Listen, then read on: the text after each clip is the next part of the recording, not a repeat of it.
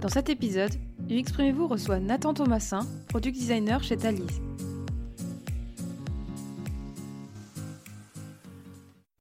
Qu'est-ce qui te plaît dans l'UX et finalement quelle en est ta vision?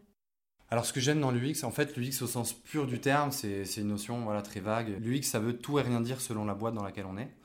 Euh, moi ce que j'adore dans l'UX c'est de, voilà, un métier dans lequel on, te force à te poser des questions en permanence, à, revenir sur ton travail, à te dire ok, euh, tu designes pas pour toi, euh, ce que tu fais c'est peut-être super beau, mais est-ce que ça marche? Est-ce que ça fonctionne pour les utilisateurs qui vont l'utiliser? Est-ce que est-ce tu as bien compris à qui tu t'adresses? Et ça, en fait, avant, quand je designais, je designais, mais de manière un peu moins centrée sur l'utilisateur. Je savais que c'était important, mais j'étais plus un designer qui me faisait kiffer avec mes maquettes et, je comprenais les attentes business de de mes partenaires. Mais par contre, il n'y avait pas cette notion euh, utilisateur, on ne travaille pas pour nous. Quoi.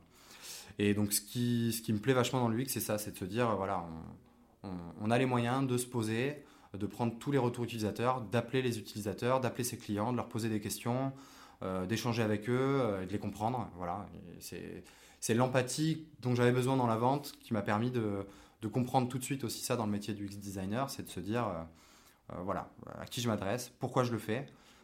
Et du coup, bah, après, les méthodes pour le faire, il y en a, il y en a un paquet, hein. il, y a, plein de façons de faire, mais la notion prédominante, c'est vraiment l'utilisateur, et ça, c'est et ça, c'est cool parce qu'on a vraiment l'impression de travailler pour quelque chose et pas de se dire voilà, je fais des maquettes, j'ai besoin de shipper une feature rapidement, tac, allez, je fais une. Non, on se pose les bonnes questions, on ne travaille pas pour rien.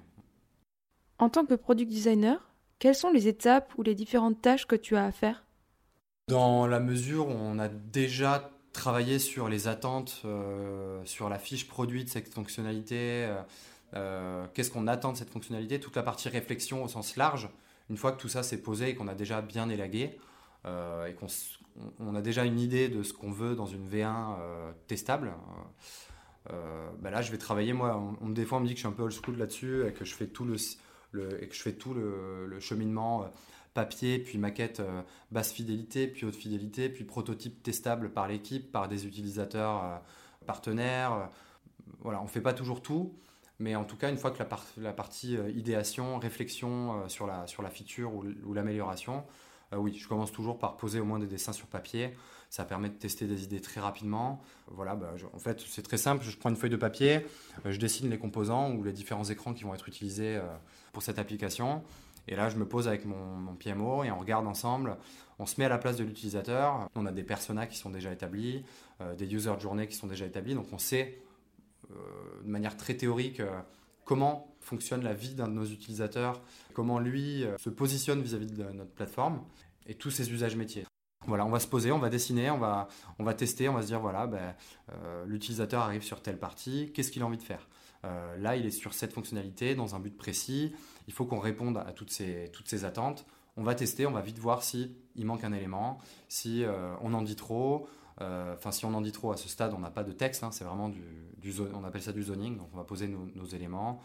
Je vais même pas écrire, hein, je vais tracer un trait noir, euh, ça, ça veut dire qu'il y aura du texte ici. Euh, euh, voilà, on, va tester toutes ces idées rapidement, ça nous évite de perdre du temps à l'ordinateur sur les logiciels que j'utilise, parce que ben, mine de rien, il y a plein de logiciels qui permettent de faire des, wireframes basse fidélité, mais finalement, ça reste beaucoup plus simple de prendre un, feutre et de, tracer un carré sur sa feuille plutôt que d'aller faire tout ça sur, sur l'ordinateur voilà, bon, en tout cas, euh, il y, a plein de façons d'aborder les différentes étapes du design. Et euh, selon l'importance de la fonctionnalité, euh, selon notre maturité sur cette fonctionnalité et, le cap qu'on doit prendre, bah, on va réaliser certaines, plusieurs ou toutes les étapes de, conception, de conception graphique et de, de, réflexion sur le design de cette fonctionnalité-là. Qui sont tes différents interlocuteurs? C'est tout le monde. Je pense qu'un UX designer ne peut pas travailler tout seul. Euh, nous, on est dans une startup, euh, on est 12 actuellement. Donc on est encore euh, sur une structure qui est très organique. On a, on a la chance encore de pouvoir parler avec tout le monde. moi, même hors de mon scope de design, ça m'arrive d'aller voir la team sales, d'aller demander à, à, Sarah, Camille, Laurent, qui sont mes collaborateurs, bah voilà, sur quoi tu bosses en ce moment, ça m'intéresse. Est-ce que tu peux m'expliquer un peu tes, tes outils Voilà, ça m'arrive aussi d'aller au-delà. Et je pense que c'est hyper important de parler à tout le monde. Il faut savoir parler à tout le monde comprendre les rôles, mais également bien connaître son produit. C'est bien ça? Euh, oui, il faut connaître son produit. Si tu connais pas ton produit et tous les tenants et les aboutissants de telle ou telle page, tel composant, qu'est-ce qui joue sur telle ou telle partie de ton application, ça va être compliqué de l'améliorer. Euh, effectivement, il faut, voilà, il faut connaître son produit, il faut connaître ses utilisateurs, ses personas, ses user journeys. Il faut, voilà, il faut réussir à être hyper empathique. Il ne faut pas utiliser de jargon. Il faut se mettre à leur place et se dire euh, si c'était mon père ou mon oncle qui faisait ce métier et qui n'avait jamais utilisé d'outils euh, SaaS de sa vie, est-ce qu'il serait en mesure de comprendre En fait, c'est vraiment se mettre dans l'empathie en permanence et se dire est-ce que les utilisateurs vont comprendre? Parce que moi, je l'ai compris, mais au quotidien, je vois l'appli, je vois ce que je suis en train de designer, je le comprends. Et finalement, ben, petit à petit, toutes ces choses qui vont moi me gêner, me gênent uniquement moi et ne gênent peut-être pas les utilisateurs. Et tout ce qui ne me gêne plus, parce que je, moi je la crée tous les jours, cette, application, ce programme SaaS, ben, finalement, tous ces petits freins, moi je les vois plus. Je les vois plus parce que c'est des choses que j'ai euh, appris à force de les voir, ces pages, à force de les designer. Mais en fait, euh, un utilisateur, euh, il va le voir pour la première fois. Et donc, il faut toujours, faut toujours faire vérifier ces designs par au moins trois personnes externes de la boîte et se dire qu'est-ce que tu as compris et si les personnes ont compris, voilà, c'est que globalement, la majeure partie du travail est fait. Et après, si tu as les moyens dans ta boîte de faire de la recherche UX euh, pure, de mettre les moyens en œuvre pour conforter tes idées, c'est encore mieux. Que penses-tu de l'adaptabilité de l'UX par rapport au contexte de l'entreprise? En fait, l'UX pour moi va évoluer tous les jours parce que ta boîte évolue, le nombre de clients évolue, ton équipe évolue. Donc, euh, bah, par exemple, si demain on a un designer qui arrive, euh, qui lui s'occupe que de la recherche utilisateur, bah, on va devoir revoir tout notre workflow de design interne parce que bah, parce qu'il y a une nouvelle personne dans l'équipe, que cette personne va pouvoir euh, travailler sur des tâches qu'on n'aura plus à faire. Euh, on va pouvoir être hyper complémentaires, ça va nous permettre de, gagner en compréhension, de gagner en, visibilité sur, sur nos utilisateurs, sur comment ils fonctionnent, comment, comment, ils, voilà, comment ils utilisent la plateforme. Et forcément, on va devoir évoluer tout ça. On gagne en maturité, je pense, tous les jours sur nos workflows UX. On teste de nouvelles méthodes. Il n'y a pas de bonne ou de mauvaise méthode. Il y a simplement des méthodes où on se dit, on teste, on contrôle, on vérifie, on itère et on fait mieux la prochaine fois. Et ça, c'est vraiment euh, une vision, euh, qu'on soit une boîte de 1000 personnes ou de 10 personnes, ou si on est tout seul, euh, c'est cette vision, selon moi, qu'il faut avoir parce que c'est cette vision qui va te permettre d'évoluer, de faire évoluer tes process et de gagner en maturité sur, sur ta méthode. Si tu as les moyens dans ta boîte de faire un truc énorme avec 20 personnes, des UX researchers, des UX writers, des, des lead UX, euh, des UI designers, des lead UI designers, des mecs qui ont chacun leurs compétences et qui sont experts là-dedans et qui sont avec des méthodes vraiment établies, vont pouvoir shipper des features énormes. Bah, c'est clair que voilà. Mais on part de zéro au départ et il faut bien commencer quelque part. Et je pense que plus tôt on intègre la notion du UX design dans son entreprise, euh, mieux le résultat sera parce qu'on va commencer à travailler pour nos utilisateurs et avec nos utilisateurs. C'est vraiment une notion sur laquelle j'insiste, c'est que finalement on ne fait pas que pour nos utilisateurs et se dire ok il faut que je leur parle pour les comprendre, pour vendre plus. Mais euh, ces utilisateurs qu'on va fédérer autour de notre réflexion UX, ça sera des ambassadeurs, et ce sera des personnes avec qui on va pouvoir travailler sur le long terme et avec qui on va pouvoir bah, créer des bases d'échange qui vont nous permettre de mieux les comprendre. Et, euh, et eux, ils sont friands de ça. Quoi. Quelles sont tes problématiques quotidiennes? J'ai pas l'impression d'être dans des problématiques au sens où je me dis merde, là je suis bloqué là-dessus, j'y arrive pas. Euh, ça peut arriver, mais pas au quotidien. En fait, au quotidien, la problématique, c'est plus j'ai une problématique qui est de euh, faciliter l'accès à, à, ce document pour un utilisateur qui est sur cette page. Ça, ça va être une problématique métier. Euh, ma problématique, comment faire pour que mes utilisateurs trouvent plus facilement les job boards, les sites d'emploi sur lesquels ils veulent diffuser une offre? Ça, c'est une problématique. Mais ce n'est pas une problématique au sens où je me dis, mince, je rencontre une problématique personnelle dans, dans, dans la pratique de mon métier de product designer. Donc c'est deux façons d'aborder euh, la, problématique. Euh, par contre, ça m'arrive quand même des fois d'être bloqué. Euh, bah, par exemple, à titre, voilà, par exemple, on, travaillait sur une, fonctionnalité qui est de proposer des reporting et des, des, des reporting de statistiques à nos utilisateurs pour leur éviter de créer des reporting à la main sur Excel et voilà. Donc bah là, on parle de données brutes, on parle de remontée de données. Est-ce qu'on parle d'événements ou de funnels dans le traitement de la donnée? Voilà, toutes ces notions, c'était très vague pour moi, parce que j'avais jamais fait de, mise en place de pages statistiques, où là c'est vraiment du graphique. Euh, c'est du graphique, c'est du tableau, euh, on parle de densité de données, euh, comment j'arrive à mettre en forme toute cette donnée pour que ça respire et que l'utilisateur ne se sente pas piégé au milieu de 15 graphiques. Bah, là, ça a été un peu une problématique pour moi. Donc bah, j'ai parlé à, d'autres designers que j'ai la chance de connaître. Je leur ai proposé mes, visuels. J'ai essayé de, de savoir s'ils avaient déjà fait ça. Je pense que la base dans toute problématique qu'on rencontre, c'est l'échange. C'est vraiment se baser sur son entourage, sur les personnes qui soit sont des mentors pour nous, soit sont des designers qui rencontrent d'autres problématiques. Et c'est l'échange. Et c'est comme quand j'ai un problème sur une problématique, euh, sur une fonctionnalité, pardon. Euh, j'ai besoin de comprendre comment fonctionne mon utilisateur, comment je vais pouvoir l'aider en utilisant notre euh, produit. Et ben, je vais aller demander autour de moi à tel designer, voilà, je suis bloqué là-dessus, est-ce que tu peux m'aider? Est-ce qu'on peut manger un midi, prendre une petite demi-heure qu'on parle de ça?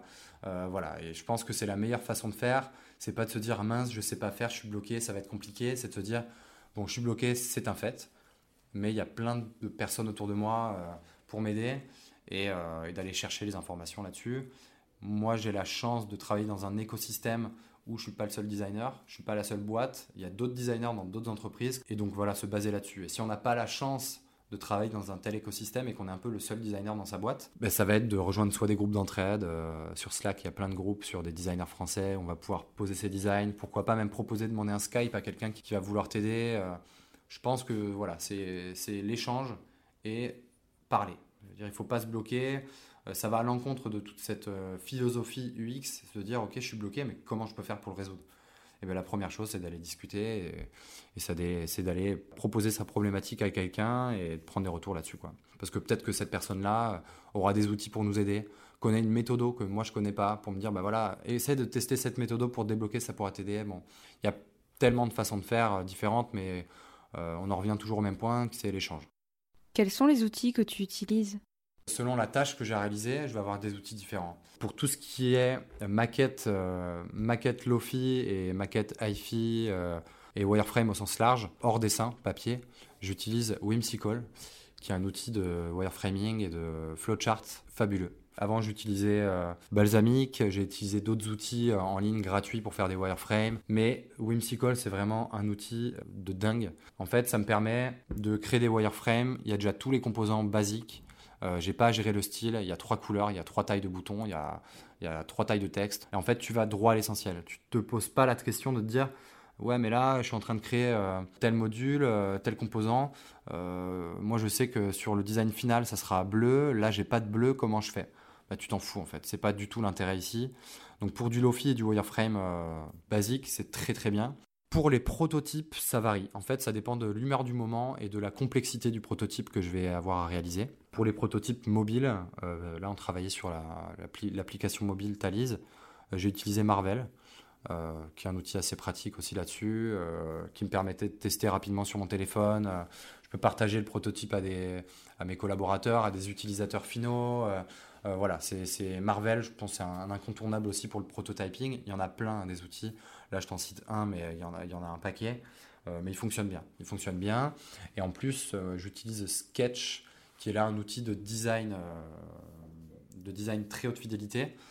bon, il y a d'autres alternatives comme Figma, comme Adobe XD pour qui sont cross-platform aussi. Moi, je suis sur Apple, donc j'utilise Sketch. Voilà, en fait c'est simple, depuis que j'ai découvert Sketch, j'ai jamais changé d'outil. Euh, c'est euh, le meilleur outil, c'est mon avis, pour euh, le design d'interface, donc web et mobile. Et grâce à ce logiciel, ça m'a permis aussi de créer tout, bah, mon design system, donc sous forme d'atomic design. Et voilà, c'est génial. Tu, crées tes boards. Enfin, je pourrais pas résumer l'outil en, en, 5 minutes, mais en gros, il y a une communauté qui est très active sur ce logiciel. Il y a énormément, énormément de plugins qui, se couplent à, ce logiciel euh, pour ben, voilà, encore plus augmenter euh, les possibilités euh, que tu auras dans ce logiciel. Je trouve que l'intégration du workflow design avec ce logiciel est juste énorme. c'est compatible avec, avec énormément d'outils. Donc voilà, pour les wireframes et les maquettes basse résolution, Whimsical. pour les flowcharts, Whimsical. Pour les prototypes testables, Marvel, que je connais bien Marvel et que il y en a d'autres, hein, il y en a d'autres. Euh, quand je veux créer une animation, par exemple, bah voilà, on a une modale qui va apparaître avec une illustration dans tel ou tel contexte. si je veux tester un prototype d'animation de cette illustration, j'utilise Principle. qui est un outil d'animation 2D. On peut faire de la fausse 3D avec si on veut, mais c'est cool. Tu as tes éléments, tu as une timeline, tu peux vraiment contrôler le déplacement et les changements de propriété de chaque calque, de chaque layer que tu as dans ce logiciel. Donc ça, c'est cool pour faire des prototypes d'animation un peu léchés, un peu avancés, quoi. Euh, voilà, ça tu peux l'utiliser pour faire tester des nouvelles transitions, tester, euh, tester l'arrivée d'un élément. Euh, voilà, c'est vraiment pour créer tes propres transitions custom. Donc ça c'est cool. Après, il y a un incontournable qui est le premier, c'est le papier, papier crayon. Papier crayon, c'est voilà, je ne sais pas comment on peut travailler sans papier crayon, c'est pas possible. J'utilise principalement des feutres, alors c'est peut-être un détail, mais des feutres à traits assez bold, assez gras. Pourquoi? Parce que quand je dessine, ça me permet de ne pas rentrer dans le détail. Si j'ai une pointe fine, je vais commencer à écrire du texte, je vais commencer à faire des icônes hyper propres. Euh, non. Euh, j'ai un hyper gras et un moyen, et ça me permet de rester centré sur euh, le zoning. Voilà. Je m'écarte pas. le papier, c'est vraiment pour faire du très très basse fidélité, prototype rapide. Si j'ai pas le temps de faire un prototype ultra avancé, je vais aussi utiliser toujours le papier et des collages. Donc je vais découper euh, certains éléments et faire des prototypes euh, papier. Donc c'est peut-être bête, mais euh, ça permet de tester des idées très rapidement aussi. Puis tout le monde va pouvoir l'utiliser. Un prototype papier, tu le files à tes sales, à tes customer success, à tes devs, n'importe qui sait l'utiliser. Il a juste à switcher de papier, mettre une feuille dessus, l'enlever. Donc, donc ça, ça c'est cool. Je le fais pas souvent, mais ça m'est déjà arrivé. Tout ça pour les outils de design.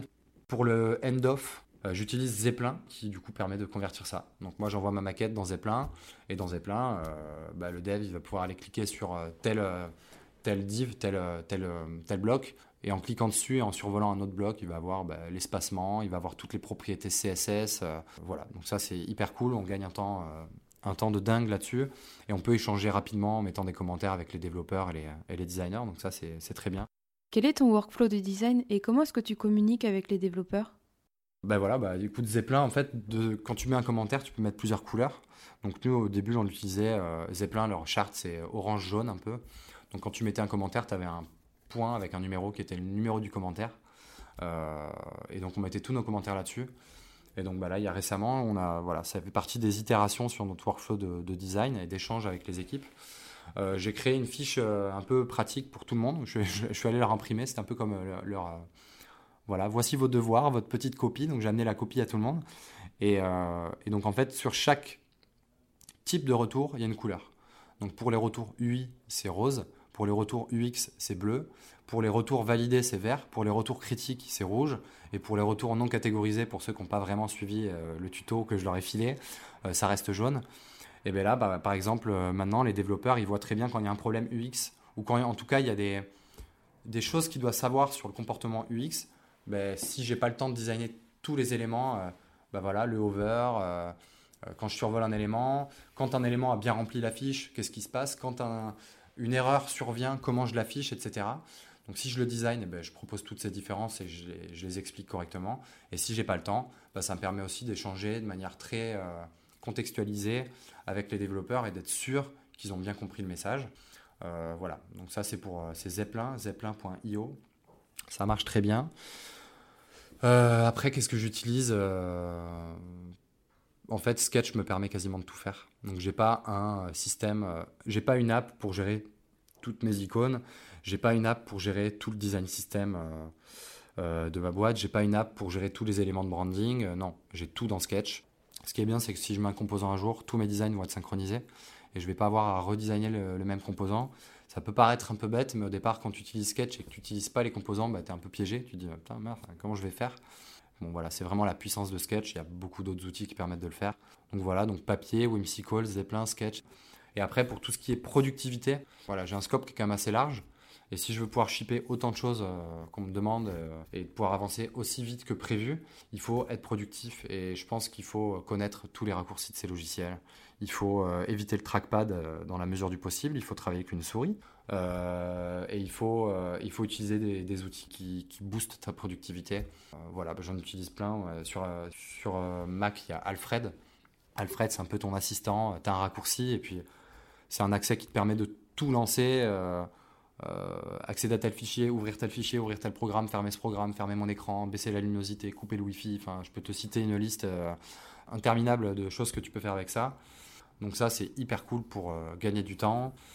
J'utilise Time aussi, qui est un petit plugin qui me permet de me timer. Donc là, je sais que j'ai une mission, euh, j'ai 20 minutes pour le faire, bah, je vais me challenger, euh, bam, je me mets 20 minutes, et puis dans 20 minutes, j'aurai une notif, et je vais me dire, merde, j'ai réussi ou j'ai pas réussi à rentrer dans mes 20 minutes. Si on a les moyens de trouver des outils de productivité, qu'on le fasse. Pour les designers, il y a les color pickers. J'ai besoin d'aller euh, cibler une couleur, de la copier rapidement. Ben, ça, si je veux ne pas avoir à ouvrir tel design, ouvrir, choisir la forme, aller dans le panneau de contrôle, cliquer sur couleur, copier le code couleur, non, il y a d'autres outils pour le faire. Je pense qu'un bon designer, c'est quelqu'un qui a su trouver les bons outils pour faire son travail avec le moins de temps possible. Pouvoir faire le plus possible avec le moins d'efforts possible. Ben, je pense qu'un bon designer, il va pouvoir se concentrer sur son travail et sur le, vraiment le, le cœur de son boulot euh, s'il arrive à se dédouaner de toutes ces tâches et ces petites actions chronophages au quotidien et de ne pas avoir à penser à comment je vais faire telle ou telle action. Euh, voilà. Il y a plein d'outils qui te permettent de le faire et, et bon, voilà, c'est c'est des, outils que j'utilise euh, tout le temps. Est-ce que tu aurais un dernier conseil ou un mot de la fin pour les personnes qui nous écoutent? Avant de, changer de parcours, je pensais pas que c'était possible en fait de changer de parcours au stade où j'en étais.